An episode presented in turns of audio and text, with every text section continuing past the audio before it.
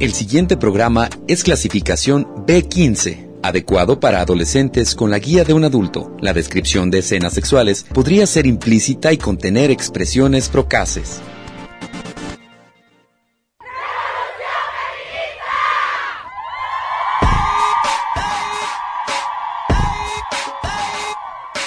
Una comunidad para todas nosotras.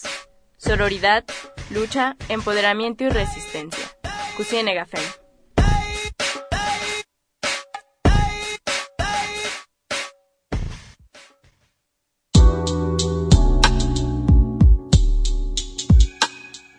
Bienvenidas y bienvenidos a este primer programa de Cusine Gafem, un espacio de nosotras para todas nosotras.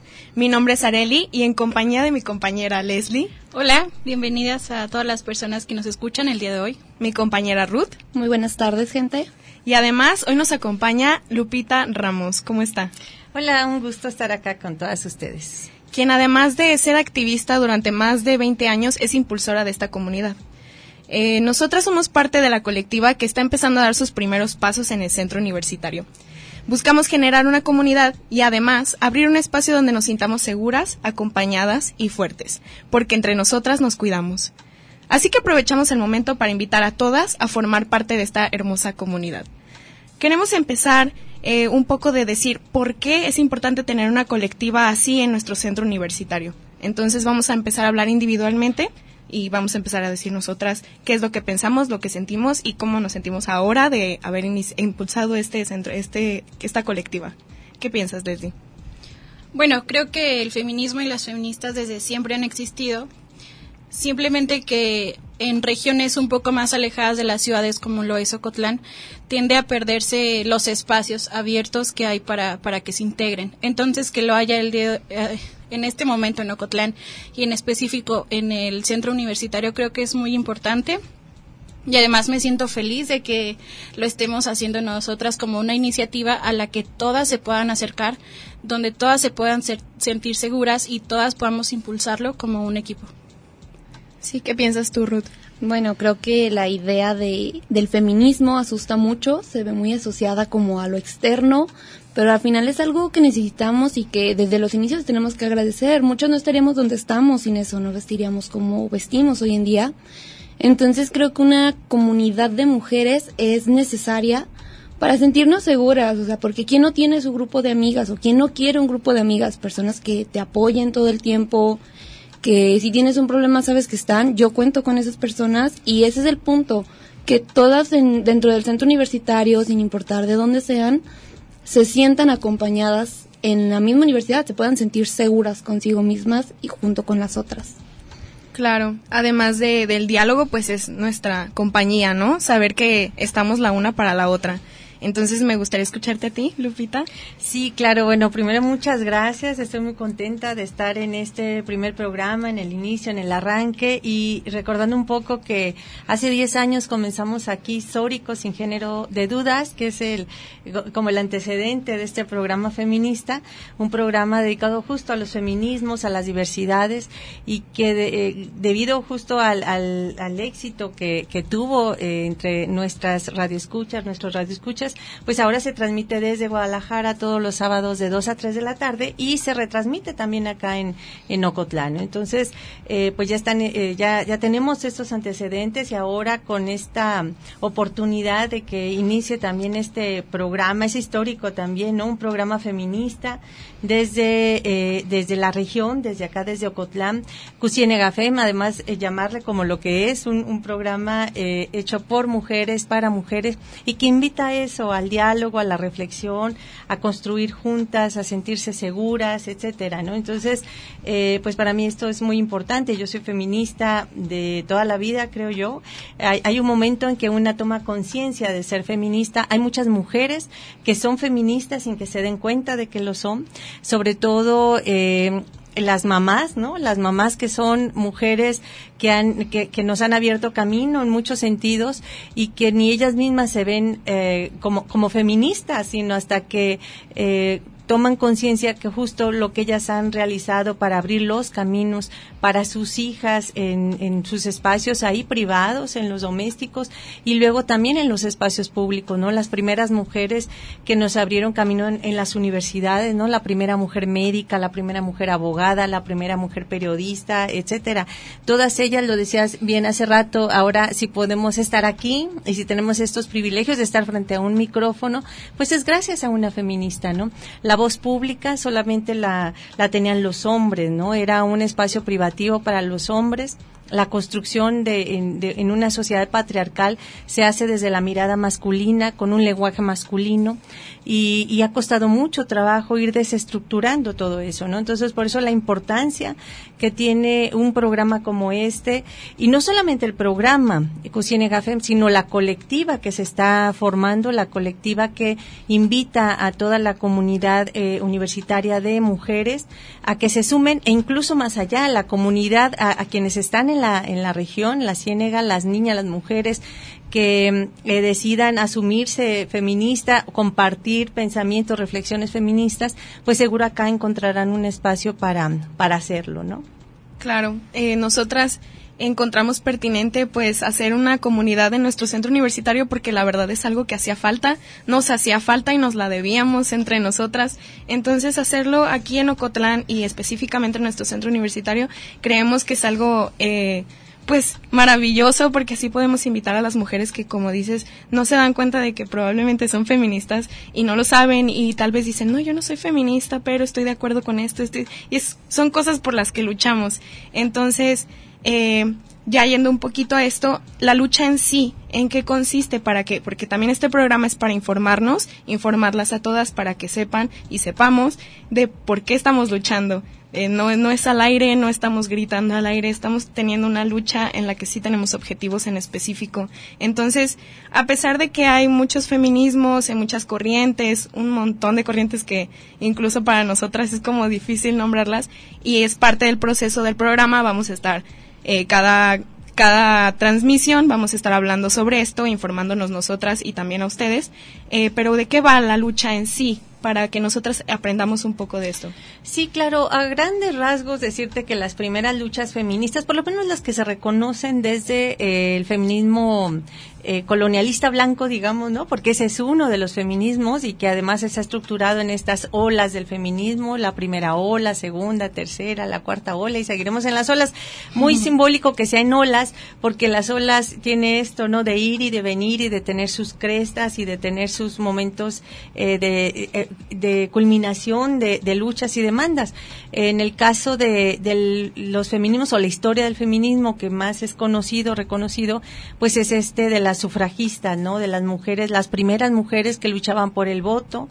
Eh, y, no es solamente que lucharan por el voto, era la lucha por ser reconocidas ciudadanas, ¿no? Imagínate qué mundo tan terrible en donde los únicos que tenían voz y voto eran los varones, eran los hombres, y las mujeres no podían no solamente acceder a, votar o a ser votadas, sino a ser consideradas ciudadanas, ¿no? Entonces, esta lucha que emprendieron las eh, abuelas, ¿no? Las mujeres de, en los eh, finales del siglo antepasado, inicios del siglo pasado, por el voto, eran tres demandas fundamentales, que era el derecho al voto, el derecho a los salarios justos, porque también las fueron las mujeres trabajadoras. Rosa de Luxemburgo fue de las primeras que impulsa esta lucha, en donde, eh, de hecho, así es como surge el Día Internacional de las Mujeres, ¿no? El, como el día que reivindican eh, la lucha de la mujer trabajadora por la igualdad de salarios, cuando las mujeres se incorporan al, al trabajo en las empresas, en las, en las fábricas, el, el sueldo es diferenciado, o sea, ellas les pagan menos y además lo hacían conscientemente, conscientemente digo los patrones, abusivamente, eh, de pagarles menos porque eran mujeres, ¿no? Les decían, pues tu esposo está en la guerra, pues tú te vienes a, a ocupar su espacio, para ti no te puedo pagar lo mismo porque eres mujer.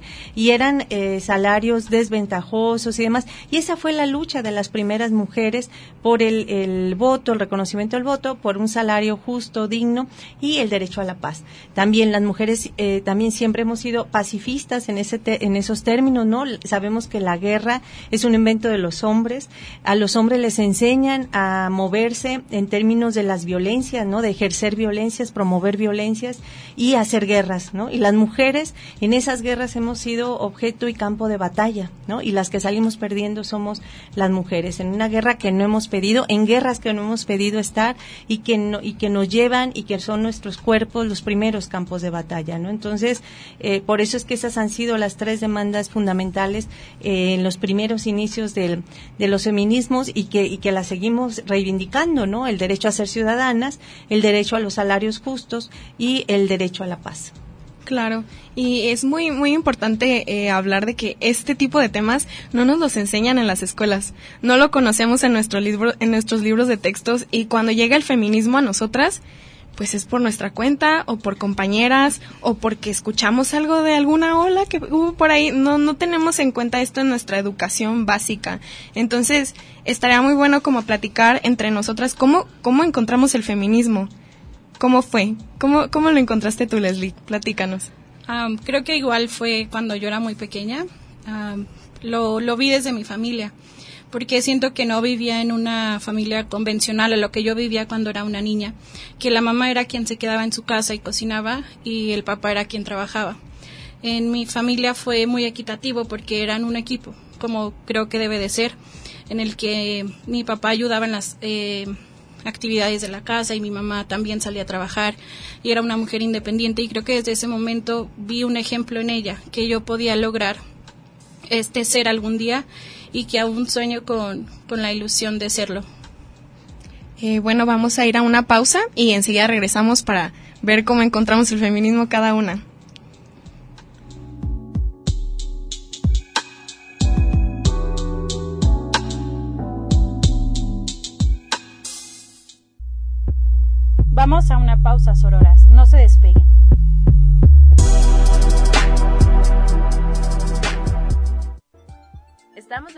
En Cusienega FEM.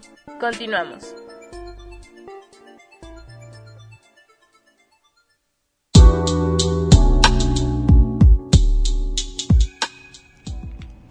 Bueno, ya estamos de regreso en Cusinera FEM. Gracias por quedarse con nosotros a través de nuestras redes sociales, Radio de Geocotlán y Cusinera FEM. Eh, nuestras, nuestros teléfonos son el 92 56 019 para Ocotlán y Jamay Olada sin costo al 800 633 8100 para el resto del país. Bueno, continuando sobre el tema, las queremos invitar a seguirnos a nuestra página Cucinera FEM y comentarnos ustedes cómo fue que encontraron el feminismo para poder compartirlo aquí en el programa. Claro, entonces eh, nos quedó pendiente por irnos rapidísimo a la pausa. Nos quedó pendiente Ruth. Por favor, ¿nos podrías decir cómo encontraste tú el feminismo? Bueno, yo creo que el feminismo es un proceso, porque es esto que decimos, te crían con una idea, yo me crié, sí fue una, siempre fui a mi papá trabajando y a mi mamá en la casa, pero creo que es esto que decíamos, la primera feminista es la mamá, que te dice que de grande tú vas a hacer lo que tú quieras, sin importar qué, o sea, ella te dice que no tienes límites. Entonces yo sí a mis 15 años todavía tuve este problema, creo que me descubrí como feminista hasta entrar ahorita a la universidad, el, hace poco menos de dos años. Siento que es cuando voy entendiendo este proceso y porque he tenido a las personas que me guían a. O sea, me han he tenido una doctora que me enseñó muchísimo el qué es el feminismo, cómo guiarnos, cómo el feminismo, lo principal, ¿no? La primera idea que tienes es que odian a los hombres y, y cómo es posible que esas mujeres que están locas ah, vayan a hacer eso. Claro. Y es darte cuenta que no, o sea, que realmente solo se está pidiendo que la cancha se nivele. O sea, que tienen ellos muchas ventajas, darnos cuenta de las ventajas. Y creo que si hay algo que, que he aprendido más, que, que me ha dejado acercarme más, es las amistades que he conseguido aquí. O sea, eh, aprendí un término que es sororidad, que es este, prácticamente se siente como un abrazo entre mujeres y lo puedo decir que lo he vivido de primera mano y lo sigo viviendo tanto con ustedes como con mis amigas anteriores. Y creo que es esto, ¿no? O sea, el feminismo es más un descubrimiento propio. Te ayuda a crecer como personas y hay una referencia que me gusta mucho, que es esta de los lentes rosas que te quitas los lentes y mucha gente no está lista para quitarse los lentes y ver lo que pasa. Que, que nosotras sufrimos más que ellos, sí, pero no se está diciendo, o sea, hay una explicación y el verlo es complicado, casi casi tienes que vivirlo de primera mano para poder entenderlo, porque si no te quedas en una burbuja en la que dices, no, no es cierto. Y esa burbuja es muy cómoda, pero siempre hay algo, hay un detonante que te mueve a darte cuenta que no es el lugar cómodo, que no está bien lo que estás viendo, que hay otras cosas. Creo que es eso, o sea, el feminismo vas creciendo. Creo que es como una escuela y vas avanzando un poquito más cada vez. Sí, te vas dando... Ah, perdón, Quisiera agregar perdón. algo con lo que dice Ruth. Creo que es súper cierto el que es totalmente un proceso. Un proceso en el que vas notando que algo está mal, ¿no? Que algo no va por ahí, que a lo mejor este, estás viviendo algún tipo de violencia, ¿no? En cualquier nivel. Entonces es también informarte mucho, o sea, aunque es un tema que, que es público y que muchas personas tienen al alcance el término del feminismo, también creo que hay mucha información como antes de, de opinar como si fuera, no sé, cualquier cosa. Claro, sí, eh, es cuando te das cuenta de que hey, algo aquí no me está cuadrando y creo que yo soy la responsable de luchar por eso. Ahí es cuando dices, ay, creo que nadie lo va a hacer por mí. Y de hecho creo que tiene mucho que ver con la palabra de construcción, ¿no? De Sí. lo que te enseñaron y cambiarlo para aprender a ver el mundo de otra forma totalmente. Sí, y esa deconstrucción parece que nunca termina, ¿verdad? Siempre estamos Sí. como aprendiendo Sí, nuevas cosas y, y, eh, en lo personal yo conocí el feminismo en la en la prepa pero lo conocí como por muy encimita, ¿no? Eh, conocí el, el feminismo, yo le digo feminismo gringo, claro que no se llama así, pero es como mi referente, lo conocí con artistas, lo conocí con Beyoncé, con Rihanna, entonces yo decía, ay, sí, eh, girl power y cosas así, ¿no? Pero ya te das cuenta de que son feminismos muy distintos, el feminismo estadounidense a nuestro feminismo latinoamericano, Nuestra incluso, realidad. claro, a nuestro contexto. Entonces parece que esa deconstrucción nunca termina y, y aprendemos de más feminismos, ecofeminismo, lesbofeminismo. Ahí es cuando decimos, no, o sea, hay algo más grande que mi realidad, hay algo más grande que mi contexto. Y, y creo que lo padre, no sé qué piensen ustedes, es luchar también por contextos que no son los nuestros Claro. eh, de escucharlas a todas y decir, ok, yo sí, yo soy una persona privilegiada, estoy aquí, estoy compartiendo con todas ustedes por medio de la radio en la universidad, que tengo el privilegio de estar estudiando en una universidad, pero hay muchas chicas que no pueden. Entonces ahí es cuando dices, voy a hacer algo por ellas, aunque no sean mis conocidas, aunque no sean mis hermanas, mis primas, pero voy a hacer algo por todas. En- ¿Qué piensan ustedes? ¿Qué piensan ustedes de, de luchar por las demás? Sí, concuerdo mucho con eso, porque muchas veces en las manifestaciones es como tú ni la conocías, como no tiene nada que ver contigo, pues sí, pero no importa, voy a luchar por ella y por cualquier persona que, que tenga una injusticia o que esté viviendo una injusticia, porque igual te duele, igual te afecta, aunque no, no lo vivas presencialmente. Claro. Eh, sí, bueno, o sea, la, la idea de pelear por las otras es, sonará a veces dirán que nos levantamos el cuello, por decirlo de un modo, pero no, porque, o sea, siempre lo vemos desde un privilegio. Sin importar si eres mujer, tu situación económica, todos son privilegios.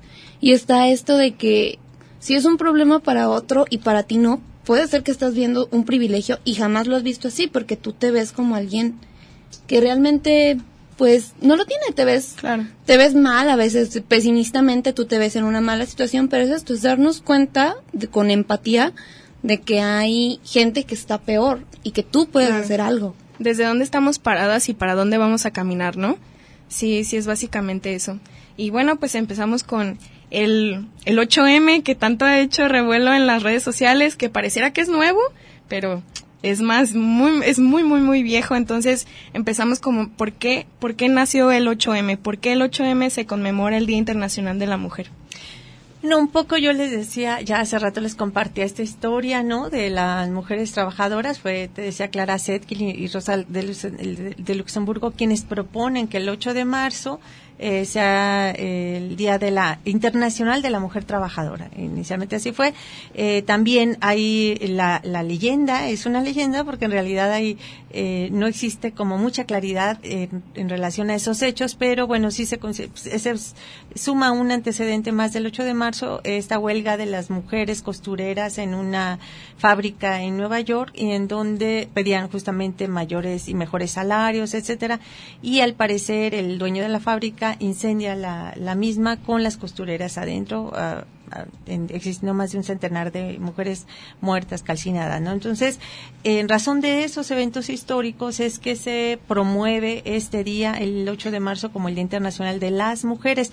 Es importante que hablemos en plural, no es el Día de la Mujer, es el Día de las Mujeres, porque somos una diversidad de mujeres, eh, además que nos cruzan un montón de situaciones de exclusión y de discriminación. A un momento decían acerca de los privilegios, efectivamente, no debemos ser mujer en la ciudad que ser mujer lesbiana y que ser mujer lesbiana en, en el campo, en una zona rural, en una zona indígena, o ser mujer eh, lesbiana indígena pobre, es decir, te empiezan a cruzar eh, un montón de discriminaciones, entonces aún entre nosotras las mujeres tenemos también ciertas condiciones de, de, vulnerabilidad. Que eso también es importante aclararlo. No somos grupo vulnerable. Primero, no somos grupo porque somos más de la mitad de la población, somos mayoría.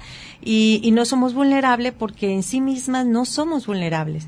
¿no? No es, no hay que mirarnos como víctimas, como pobrecitas, ¿no? Sino como sujetas y titulares de los derechos, que nuestras condiciones son las que han sido eh, vulneralizadas y que nos vulneran. O sea, la condición de ser mujer, de la condición de género, ya es una condición en donde eh, es susceptible de ser criminalizada, de ser eh, asesinada, ¿no? Los casos de feminicidio, de ser violentada, etcétera, ¿no? Entonces, pues esa es la historia. Es un día también, hay que eh, retomar esto, que no es un día de, para, para celebrar, porque en los últimos años, sobre todo desde las instituciones, se ha distorsionado el día, ¿no? Entonces, se felicita a las mujeres, ay, se le da a la mujer y te da una florecita. Y se les da rosas. Y se les da rosas y se, y se les dan felicitaciones por todos lados.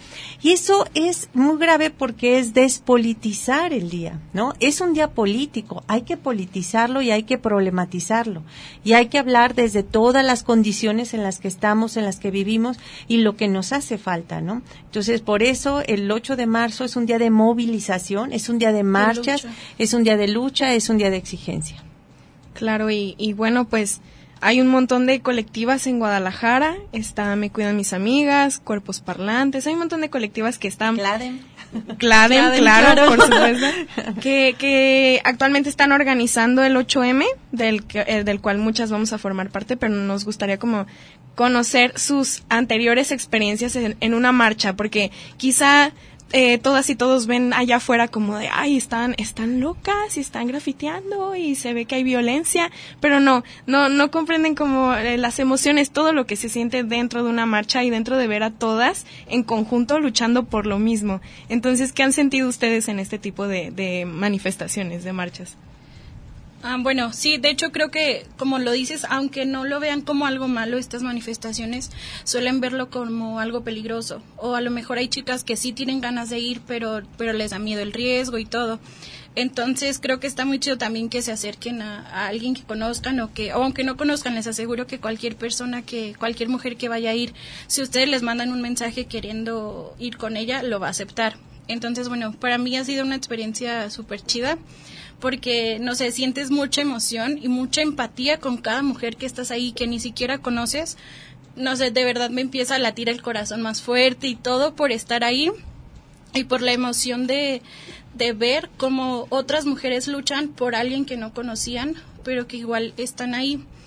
Y bueno, yo las vivo desde pues lo periodístico, tratando de, de este hacer un poco de fotos o registros sobre las marchas y la verdad sí es difícil para mí el, no incluirme o empezar a gritar y todo, pero igual creo que para mí es importante vivirlo desde, desde ahí porque aunque físicamente esté afuera me siento dentro este también registrando lo, importante de, de la lucha que se hace cada cada día, o sea, cada 8 de marzo, también cada que, que pasa algo importante que hay que salir a quejarse por ello. Bueno, antes eh, queremos mandar saludos. Frida Valdivia nos saluda. Eh, nos dice Jazz Queens. eh, también nos saluda Claudia Contreras. Eh, nos desea mucho éxito Gracias, y le agradecemos gracias. mucho. Gracias, Claudia. Eh, dentro de los mensajes también nos saluda Angie Martínez desde Jamay, Jalisco. Qué bueno que nos escuchan desde tan lejos. El otro lado. y también por parte de Felipe Padilla. Saludos igual. Qué bueno que nos escuchan más hombres. Me alegra que estén aquí. Sí. Muchas gracias. Eh, y nos preguntó justo Noé Pérez cuál era el origen del 8 de marzo y qué actividades habría en Jalisco. Bueno, ahorita apenas estamos hablando de eso. Eh, las actividades las vamos a mencionar un poquitito más adelante. Pero regresando a la idea de mis experiencias eh, con los colectivos, bueno, no he tenido muchas. De hecho, puedo decir que me bauticé en la FIL y fue en la externa.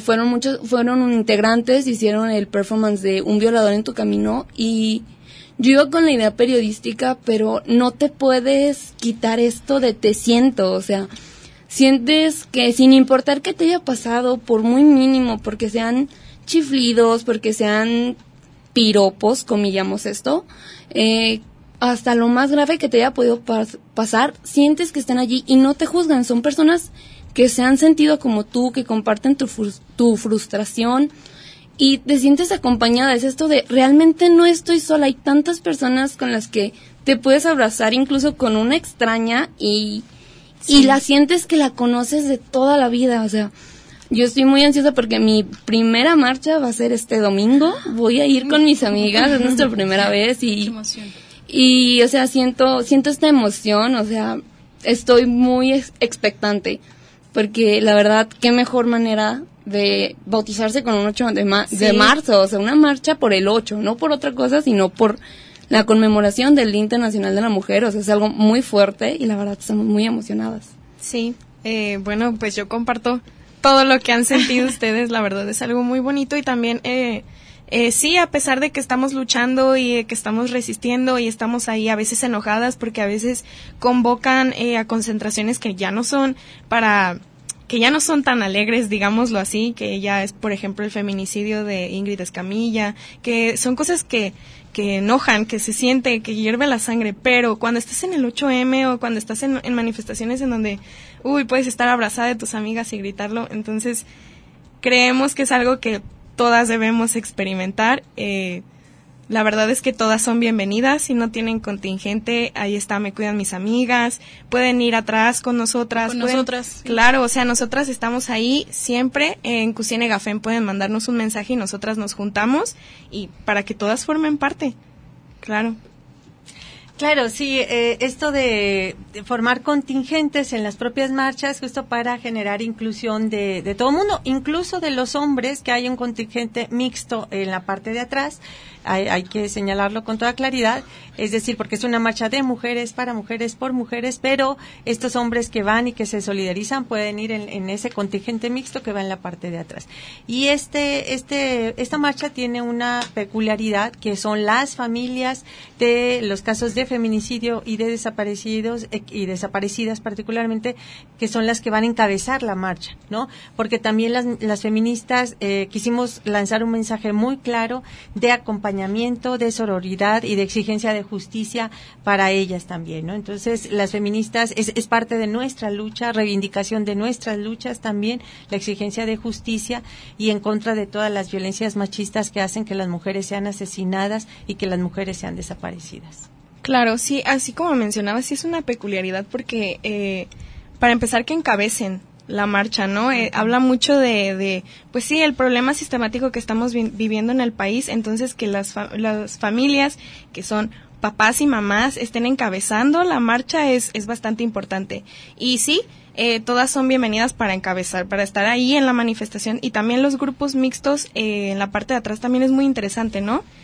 hablar de este tema de los aliados, de las personas que no son Sí, pero también decir que el caso de la incorporación de los hombres tiene que ser muy cuidadosa, porque tienen que ser respetuosos de la marcha de mujeres. Es una marcha de las mujeres donde la voz es de las mujeres. Entonces, si a ellos les piden entrevistarlos, yo, ¿qué, recomendaciones yo doy para estos hombres que se incorporan a la marcha? Es que eh, dejen sus protagonismos que han tenido toda la vida, porque son los que han tenido la voz cantante, son los que en este mundo mm, eh, masculinizado, androcentrista, donde todo se construye a través de lo masculino, siempre es la voz que se escucha. Incluso ahora, para el paro del 9, que ahorita vamos a hablar sobre esto, de pronto escucha, las únicas voces que se escuchaban era de los hombres, empresarios, gobernantes, rectores, etcétera, saliendo a dar permisos a las mujeres para que faltaran. Imagínate. Eh, de, de esto vamos a hablar más adelante, pero el tema es que en la marcha del 8, los hombres no son protagonistas, son invitados, eh, sí son invitados para estar atrás, marchar atrás, eh, en esta alianza y en esta sororidad y en esta solidaridad que deben de tener con la causa de las mujeres. Claro, también hay, hay algo en lo que debemos tener eh, mucho cuidado, que son los medios de comunicación, ¿no? Eh, que los medios de comunicación se informen, porque hay muchos comunicados, también hay muchas exigencias por parte de las colectivas de decir, ok, eh, pueden asistir, más no tomen eh, fotos de los rostros, no estén, ¿cómo, ¿cómo piensan que ha sido llevado este, este, Sí, Exacto, y preferentemente se les invita a que lleven, a, que vayan a cubrir la marcha mujeres reporteras. Claro. Hay quienes dicen, no, es que no hay mujeres. Bueno, pues es momento de que contraten mujeres, ¿no? Justamente de eso se trata, de llamar la atención de que no están las mujeres presentes en esos espacios y la invitación es a que sean ellas las que cubran eh, la, la, la marcha, ¿no? Claro, ahí es cuando vemos que, que hay un problema también con los medios de comunicación, ¿no? Que las personas que van a cubrir son hombres y lo hacen desde una perspectiva de quizá de su medio de comunicación conservador, qué sé yo, pero son muchas cosas que debemos tener cuidado al respecto. también. Claro, y, y sí, como, como periodistas, como comunicólogos, tenemos que estar pendientes de las exigencias que se piden en este tipo de, de manifestaciones. Hay que tener cuidado. Sí, y además yo creo que en lugar de preguntarse el por qué no los dejan entrar, es preguntarse por qué no están seguras, ¿no? O sea, porque es que es una marcha de mujeres nada más, o sea, aunque estén invitados, pues no, no son los protagonistas ni tienen por qué hacerse notar por, por estar ahí. Claro. Sí, o sea, no, no es esto de que se niegue que a ellos no les pasa algo, que a los hombres no les pasa nada, pero también tenemos que darnos cuenta de de dónde lo hablamos. No estamos negando que hay una violencia generalizada, por supuesto que sí, pero hay una violencia muy específica y es de lo que se habla, del miedo, de lo que hemos sentido y vivido, porque sin importar que las perspectivas nunca son iguales y es un grupo muy grande, entonces creo que todo esto se basa en el respeto de estas personas y así estas personas, que por cierto también nos mandan saludos Graciela Pereira, eh, nos desea mucho éxito, muchas gracias por sintonizarnos. También a Maxo Agufrán desde Zamora, Michoacán. Muchas gracias. Tenemos a alguien en nuestro, en nuestro staff que también es de allá. Eh, Salma Cepeda le manda mucho éxito a Leslie y le dice que la quiere mucho. Yo también. Recuerden que aquí las estamos escuchando y les agradecemos que, que nos sintonicen. Sí, algo, eh, algo que, que, mencionabas, Ruth, es de, y también eh, Lupita, de por qué los hombres no van con nosotras, ¿no? Una, porque pues es nuestra lucha, es de nosotras y para nosotras. Y otra también por lo que mencionaba Ruth, eso es muy importante recalcarlo, que es porque nosotras nos sentimos seguras en nuestra manifestación, porque es nuestra, para nosotras, de nosotras. Entonces, eh, muchas personas o muchos hombres van a decir, es que yo también estoy de acuerdo con su, con su movimiento. Eh, también ese es otro tema que vamos a tocar en otro episodio más a profundidad de por qué el hombre no es feminista.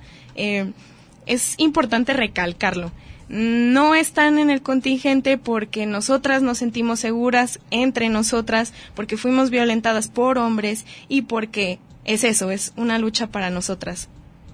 ¿Qué, qué piensan ustedes? Sí, de aparte de eso de que fue un espacio creado por nosotras, o sea, es como como cuando vas a, a, la casa de alguien, ¿no? O sea, eres invitado, pero al fin y al cabo es su espacio que creó para, para él o ella, nada más. Claro.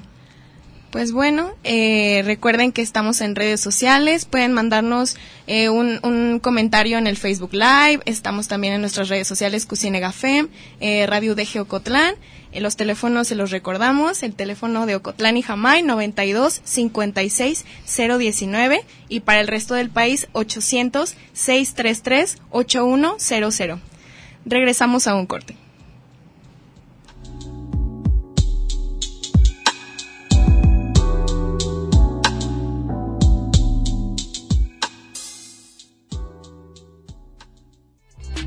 Cucine Gafem va a una pausa. Volvemos en unos minutos. Seguimos en Resistencia. Esto es Cusienega Fem.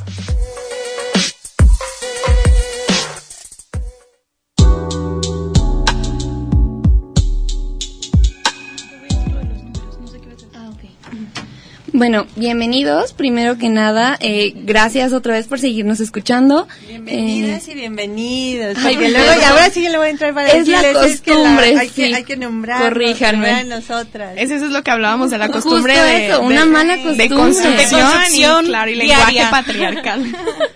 Bueno, entonces les recordamos los números. Sí, eh, bueno, el, el número... El micrófono. El número para, eh, en Ocotlán es 92 56 019. Para el resto del país es 800 633 81 00. Gracias por continuar con nosotros y no olviden también sintonizarnos en Cucinera FEM en nuestro en vivo que está por ahí. y en Radio UDG Ocotlán. Bueno, en las anteriores estábamos hablando un poquito sobre orígenes del feminismo, sobre el 8 de marzo, sobre los contingentes, sobre la marcha pues, específicamente aquí en Jalisco. Y, o sea, la importancia que ha tenido, hablábamos de que se van a agregar los padres de desaparecidas y desaparecidos. Y es muy interesante que, por ejemplo, vamos, o sea, la marcha terminará en la glorieta de los niños héroes, que de hecho aquí en Jalisco es más conocida como la glorieta de los y las desaparecidas. Y eso creo que, o sea, habla mucho de nuestro país y creo que es muy importante marcarlo en la actual sociedad. Sí, sí es importante eh, decir que, que esa glorieta ya es la glorieta de los y las desaparecidas porque Claro. eh, es un es un espacio que tomamos eh, que tomaron los activistas en, en de los desaparecidos y las desaparecidas. Sí, desde hace bastante tiempo, porque pues ante la situación no podemos quedarnos así, ¿no? Hay que tomar espacios también para exigirlo. Claro.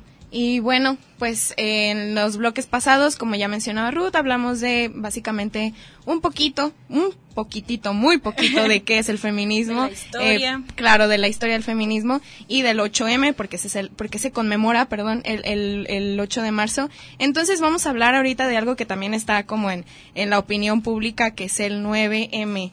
Eh, ¿Por qué el paro? ¿Por qué convocaron al paro? ¿Cuál es la finalidad? Eh, ¿Qué es lo que piensan ustedes? Bueno, eh, lo primero que te diría es que hace esto del paro y el llamada huelga de las mujeres no es algo nuevo, no es algo reciente ni es algo actual, es algo que desde el movimiento feminista se ha impulsado por lo menos hace, desde hace dos décadas, en que se hizo el llamado a la huelga de las mujeres justo para llamar la atención de lo que significa el trabajo eh, no visible y no remunerado de las mujeres, ¿no? El trabajo, esta economía de, de doméstica en donde en donde hay un trabajo eh, que realizan constantemente las mujeres en casa y que además de que no es pagado, pues no es reconocido y no, no es visibilizado. Esto desde hace décadas, te, digo, se hizo el llamado a la huelga.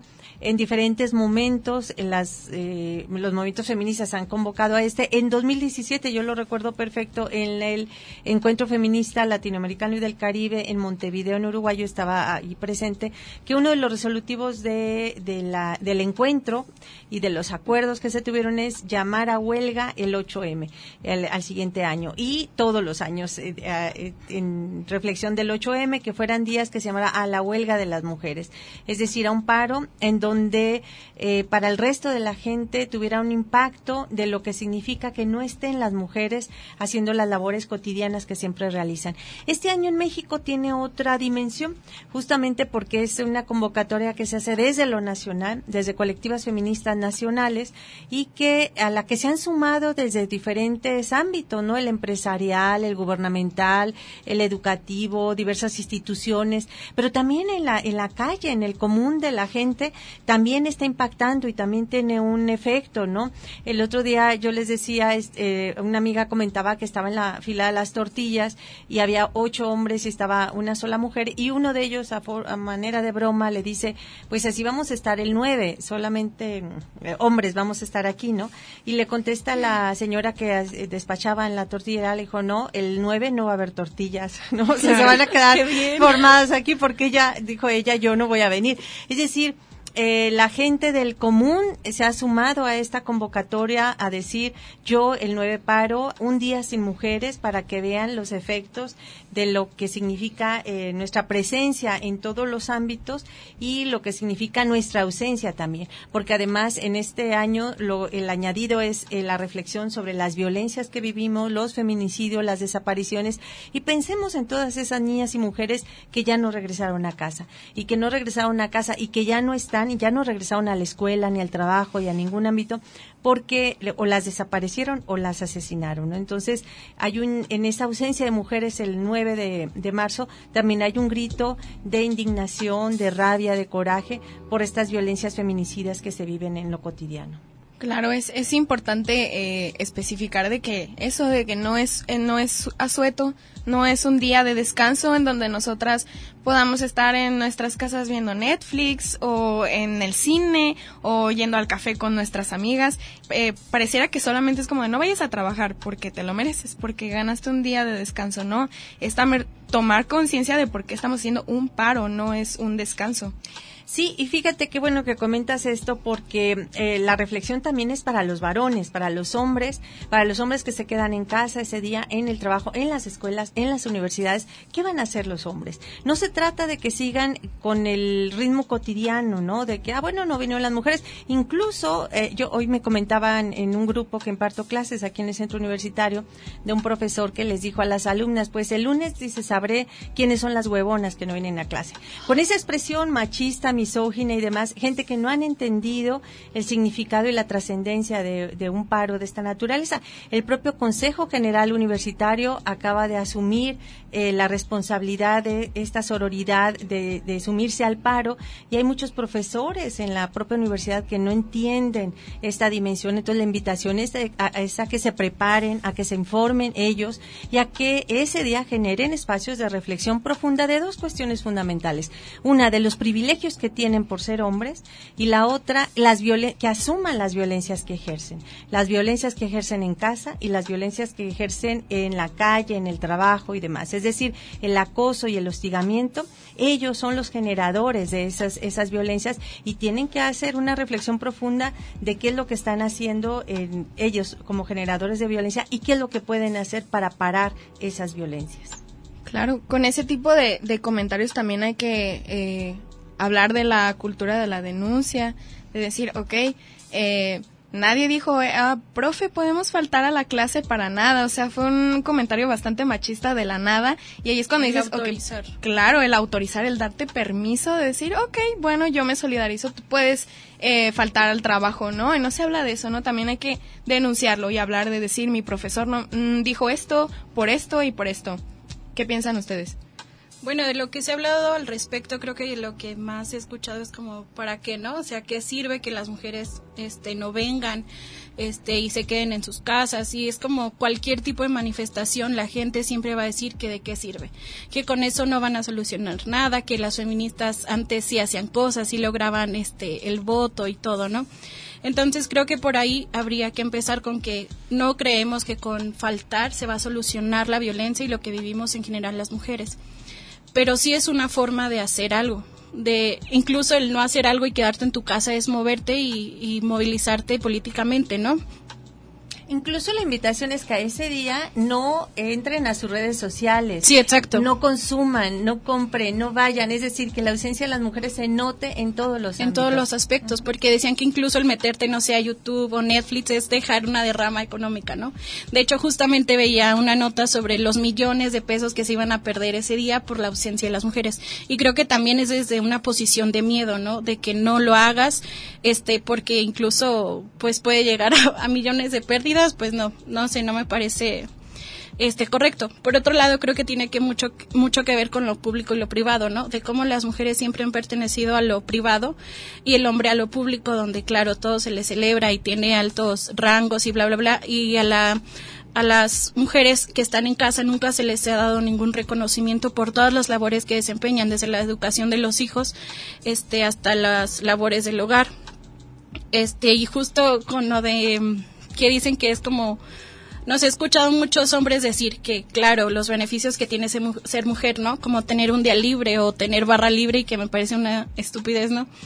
que incluso hablen como desde los privilegios al revés que sí ellos tienen y como si creyeran que esos privilegios son que son privilegios, empezando por ahí que ellos crean que nosotras tenemos privilegio porque dan barra libre en un bar o porque dan dos por uno de lleva a tu amiga y que es que crean que eso es un privilegio cuando en realidad las empresas nos están usando como carnada para los hombres en los bares, en antros, en donde sea pues habla mucho de, la desinformación y el machismo, el sistema machista que sí, desde el lugar en que lo están diciendo, no la posición que tienen para decirlo.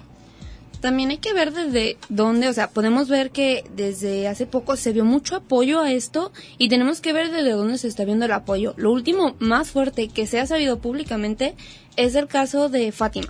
Fue esto donde se vio un apoyo porque he visto una unión en redes que no había visto antes con todas las marchas que es esto no importa si te consideras feminista o no te consideras, eh, si eres pro vida o pro aborto, no importa, porque se está pidiendo seguridad. O sea, ahora sí es un, no es solo por ser mujeres, estamos pidiendo que realmente se aplique. Sí, aunque también creo que es importante y qué bueno que señalas esto de los pro vida, pro aborto. Primero, la, esta apropiación del término de pro vida de estos grupos de derecha es inadecuada, ¿no? Porque las feministas somos pro vida estamos a favor de la vida de las mujeres, ¿no? Estamos a favor de que no mueran en abortos clandestinos. Entonces, eh, y ahora convocan a la marcha a decir, eh, sí, yo voy a marchar, pero yo estoy en contra del aborto y del... No, yo creo que uno de los derechos fundamentales que reivindicamos las feministas es el derecho a decidir sobre nuestro cuerpo y sobre nuestra vida, ¿no? Entonces, si yo combinaría a todas esas mujeres que se van a sumar a la, a la marcha del 8 de marzo, es que eh, uno de los principios básicos de estas marchas y de estas eh, demandas que desde el feminismo enarbolamos es el derecho a decidir sobre nuestro cuerpo y sobre nuestra vida. Claro, sí, sí es importante eh, que las personas, las chicas que no han estado en las manifestaciones y que no, no han tenido un contexto de lo que significa el feminismo, sí se informen acerca de esto, ¿no? De que es una lucha que ha tenido muchos años, no es algo nuevo y no es como una fiesta de abortos, así como... claro, o sea, Hay que, hay que concientizar de que, de que mueren muchísimas mujeres por abortos clandestinos y que es algo ilegal. Eh, o sea, podemos ir a la cárcel si, si practicamos un aborto y es una decisión sobre nuestro cuerpo porque nosotras gestamos, porque nosotras parimos. Entonces también es importante y a lo largo de, de este programa, en los episodios siguientes, vamos a tocar este tema a más profundidad. El chiste es de que las estamos invitando, las y los estamos invitando a que formen parte de la información, que no, no opinemos sin estar informados al respecto, sin ver cifras de cuántas personas, cuántas mujeres han muerto por el aborto clandestino, por qué luchamos, ¿no? Y que no es algo que nosotras decidimos luchar porque estamos fuera de la iglesia o porque no somos católicas, no, o sea, es algo muchísimo más profundo que eso y que se va a seguir tocando en, en otros temas. De, ay, perdón, perdón. Sino que además de decirlo, pues no somos las feministas promotoras del aborto, ¿no? Somos promotoras del derecho a decidir de las mujeres sobre su cuerpo y sobre su vida y, por supuesto, de la interrupción legal del embarazo, porque es el Estado el que tiene que brindar la seguridad, la atención eh, y la educación integral, la educación sexual integral y que las mujeres puedan tomar las mejores decisiones eh, así, de manera informada y responsable. Claro, sí, sí, ver un poquito de por qué lo pedimos eh, seguro, legal y gratuito. También ver ese tipo de temas, ¿no? Eso lo vamos a ir tocando más adelante y vamos a tener más invitadas. Igual si, si Lupita Ramos nos, nos hace el honor de, invitarnos en ese tema, va a estar aquí, la van a ver muy seguido. Y regresando al paro del, del 9M, que es nacional, pues hay muchos países que ya lo, lo hicieron en, en otros años. Por ejemplo, eh, Islandia en 1975 hizo el Día Libre de las Mujeres. Se estima que el 90% de las mujeres asistieron a, ese paro. En Polonia se hizo el lunes negro y fue para, de hecho, para postularse a favor del aborto. En Argentina fue por un feminicidio a Lucía Pérez. Eh, la ciudad se conmocionó y se convocó al paro. En Estados Unidos también fue el, Día Sin Mujeres. Eh, se convocó a un paro y entonces es algo de... Eh, es importante decir que no es algo que nosotras inventamos, que nosotras dijimos, este día va a ser nuestro, no, sino que tenemos antecedentes de por qué nacionalmente queremos convocar un paro. Y también hay que aclarar que no es en contra del presidente, porque claro, se le ha dado mucho a esto de que es el neoliberalismo encarnado y quieren tumbar al gobierno. No, se está pidiendo solo seguridad. No se está, Claro. o sea, hay muchas exigencias y la principal es que queremos que se garantice seguridad. Sí, Claro. a mí me gustaría agregar que justamente hablando de todos estos privilegios, también creo que la ausencia de la que nosotros podemos goza- gozar, gozar ese día, no muchas mujeres también la pueden tener. Entonces también ser conscientes de ello y aceptarlo nosotras. Sí, de hecho, eh, se estaba hablando un poquito de eso de las mujeres que no pueden eh, y que también eso es violencia porque no pueden hacerlo. Entonces, y no podemos exigirles nosotras porque no sabemos su contexto. Entonces, eso también es violencia. Hay que, hay que concientizarnos de que quizá muchas mujeres quieren hacerlo, pero no pueden. Y hay algunas como convocatorias en redes sociales que porten, no sé, algo morado, su blusa morada, y que hablen al respecto cuando ellas vayan a sus trabajos o cuando estén en su hogar, en donde sea que se estén desenvolviendo, que hablen al respecto de por qué no pudieron y por qué deberían poder. Eso es algo muy importante. Claro, y también vamos a invitarles a, porque mañana vamos a platicar eh, más sobre ese tema en un foro que vamos a tener aquí en el Centro Universitario de 11 a 1, son dos horas en que vamos a dialogar eh, con todas y con todos ustedes. Les invitamos a que se hagan presentes acá en el auditorio H01 y H02, en Sí. el edificio H. Eh, vamos a estar dialogando más sobre estos temas. Sí, eh, es importante, pues sí, eh, eh, invitarlas e invitarlos porque vamos a dar la presentación de nuestra colectiva para que no se quede solamente en un programa de, de nosotras para ustedes como radioescuchas, sino que se conviertan parte de nosotras y que sus voces estén aquí, eh, que sus voces puedan estar en el Facebook Live o que est- estén invitadas, porque es una colectiva para todas. Sí, una comunicación que sea de ida y vuelta, ¿no? No solamente hacia nos, de nosotras y hacia ellas. Claro. Entonces, eh, bueno, pues vamos a ir, eh, vamos a finalizar el programa. Eh, Sí. Muchas gracias por acompañarnos. Eh, recuerden que estamos en redes sociales, en Radio de Geocotlán, en Cusienega FEM. Y les recordamos que para la siguiente emisión vamos a hablar sobre más prof- a más profundidad sobre la manifestación que se llevó a cabo que va a ser el 8 de marzo. La siguiente emisión vamos a hablar sobre eso, sobre el 9M de manera más profunda. Entonces, las y los invitamos a escuchar al respecto. Y de hecho, antes de terminar, nos gustaría también invitarlos y, e invitarlas a todas eh, a las 10 de la mañana a sintonizar de hecho y de derecho el enlace en directo con Paula Rebeca Andrea Silva, quien en días antes sufrió un fuerte accidente. Bueno, pues felicidades a todas y un gusto estar acá. No, muchas gracias. Gracias, gracias. por formar parte. Hasta la próxima. Todas las personas que nos escucharon, muchas gracias. Quedaron unos saludos allí. Eh, no los pudimos mencionar, pero la siguiente sin ningún problema. Y muchísimas gracias por el apoyo y vamos a continuar. No se les olvide eh, sintonizarnos. Muchas gracias y los queremos mucho. Gracias, hasta luego.